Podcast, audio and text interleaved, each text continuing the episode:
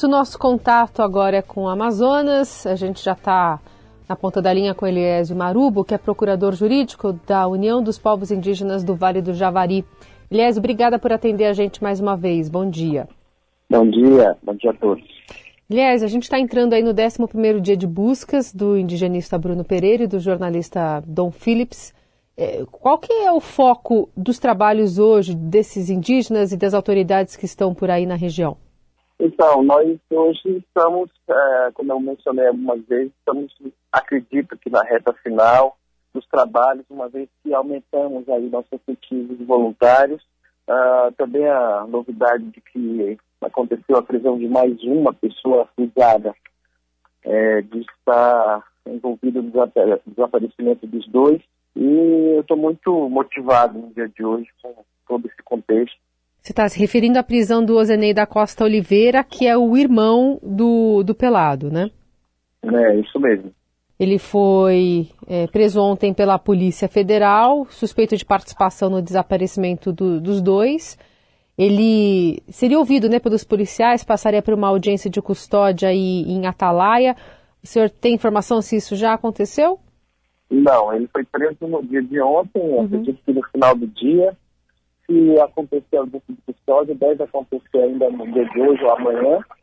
Uh, vai confirmar a prisão e tudo mais, mas eu também é, um pensamento muito positivo, acreditando que realmente ele vai é, continuar preso em razão de todo o conjunto probatório que não convém mencionar, mas é, a indicação da participação deles é, é, tem sido muito robustecida com o que diz a autoridade policial. Então, a gente está muito feliz nesse sentido e acredita que, sobre a elucidação desse fato, a prisão desse suspeito, de mais esse suspeito, pode ser que indique, quem sabe, uh, um sim para essa angústia já de, algumas, já de uma semana e alguns dias. A esperança de vocês é que é, venha por parte deles de um depoimento, de uma possível confissão no envolvimento do sumiço dos dois ou por parte mesmo do avanço das investigações, na busca por pertences, na busca pelos próprios, né, pelo Bruno e pelo Dom? Pois é, nós acreditamos que a investigação tem caminhado nesse sentido para reforçar a participação dele, é, mas eu ainda acredito que com a prisão agora dos dois, é, é muita possibilidade de que eles confessem alguma coisa, né? A gente caminha nesse sentido. Eu tenho, estou acreditando muito no trabalho da polícia nesse sentido aí, viu? Uhum. É, a gente tem a, a, informação, né, até pelo, pelo repórter Vinícius Valfré, que está aí na região também, de que pouquíssimos, pouquíssimos agentes da Força Nacional de Segurança, só seis, é, atuam nessa região muito grande, de 85 mil quilômetros quadrados, num patrulhamento né, por parte do governo federal, apesar dos pedidos reiterados que vocês do Nijava fizeram e muitos pedidos foram rejeitados. É, o, o, quanto você atribui essa omissão da presença do Estado a, a esse avanço de cartéis de drogas, a esse avanço de um Estado paralelo aí na região do Alto Solimões? É, então, eu costumo dizer que não existe espaço vazio, né? Na medida que o Estado se omite, na medida que o Estado permanece ausente, na medida que o Estado é, não dá a mínima para essa região do país, certamente as organizações criminosas tendem a tomar conta de todo o contexto. Uhum. E, então, a gente acredita nisso. Agora, em relação à, à omissão das autoridades, eu acredito que toda a, a farta documentação probatória que nós já é, disponibilizamos para a imprensa de forma geral, como eu já tenho dito de forma ampla e restrita, nós temos fornecido documentos à imprensa que comprovam tudo que a gente diz. Uhum. Uh, e isso reforça o estado caótico de omissão e tudo isso que tem acontecido aqui. Quando o senhor fala que está confiante no dia de hoje, é, queria entender o que, que qual que seria a dinâmica possível de que vocês acreditam e a polícia investiga para a participação tanto do Ozenei quanto do Pelado no sumiço dos dois? Uh, algumas testemunhas, eu digo algumas, muitas testemunhas, uhum.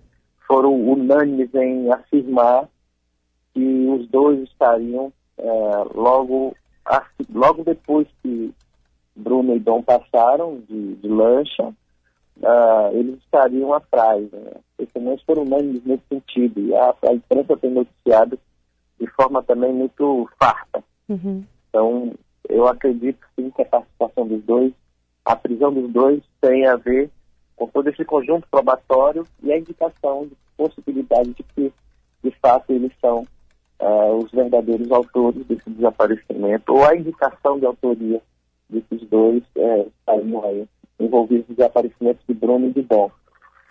E mais do que a prisão de algum responsável por, enfim, por, pelo sumiço, pelo desaparecimento, o que pode ter acontecido tanto com Bruno como com Dom, é, se está muito atrás de quem teria mandado, né?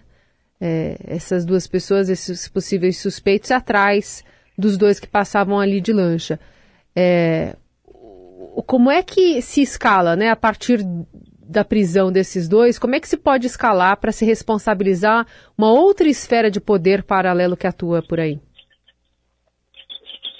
Então, nesse ponto a gente acredita muito no trabalho investigativo que está sendo realizado aqui, sobretudo pelo delegado natural. Né? O delegado natural, que digo, hum. é aquele delegado que está conduzindo o inquérito é, está formando todo essa, esse conjunto de provas, que é o delegado da Polícia Civil.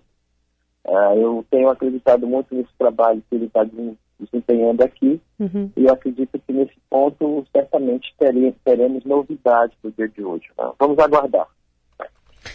É, ontem a gente conversou com a ex-ministra Marina Silva, do Meio Ambiente, que relembrava quando ocorreu o assassinato de Dorothy Steng no Pará, e ela falava que ela estava próxima ali da região, cerca de 300 quilômetros, e e diretamente acionou a Polícia Federal para ir atrás é, dos executores, enfim, acionar uma investigação muito rápida para se entender o que aconteceu aqui na região.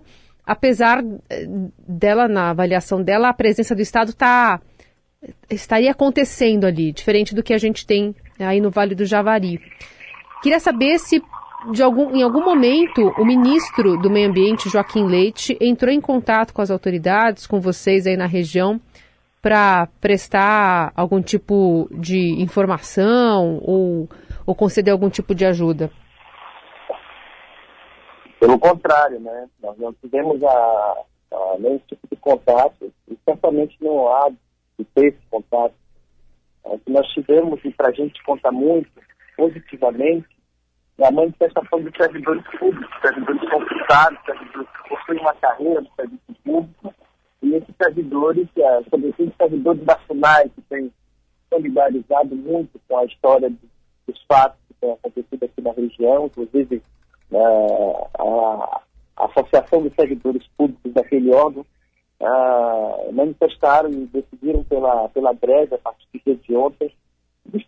Nós nos sentimos muito acolhidos com essa manifestação pública de servidores públicos e assim nós demos muito mais crédito do que é, qualquer autoridade que pudesse manifestar nesse sentido. Então, não, não houve não haverá, digo a você.